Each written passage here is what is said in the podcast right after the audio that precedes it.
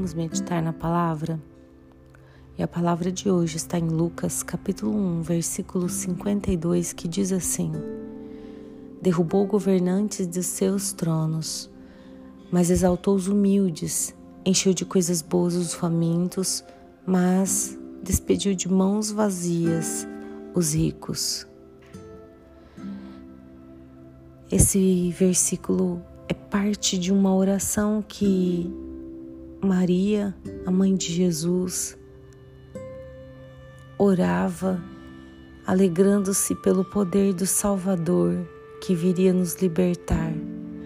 E aqui ela fala de uma parte muito, muito, muito de Jesus, muito característica de Jesus, que em todo o tempo se mostrou. É, se mostrou a, totalmente voltado para aqueles que são pequenos, aqueles que se julgam esquecidos, acusados, condenados, todos aqueles que se sentiam é, aprisionados de alguma forma e que não conseguiam sair daquela prisão. Jesus veio libertando cadeias, libertando essas pessoas do cativeiro espiritual muito característico de Jesus, porque quando os soberbos chegavam perto dele, eles não conseguiam entender e nem aproveitar nada de Jesus.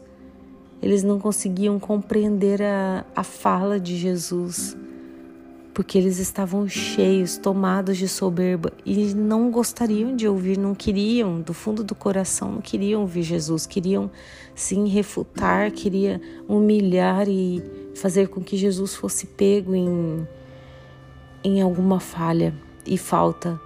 Mas Jesus, ele era perfeito e veio para aqueles que verdadeiramente precisavam dele e sentiam necessidade, porque todos precisamos, mas aqueles que confessavam essa necessidade. Vamos orar?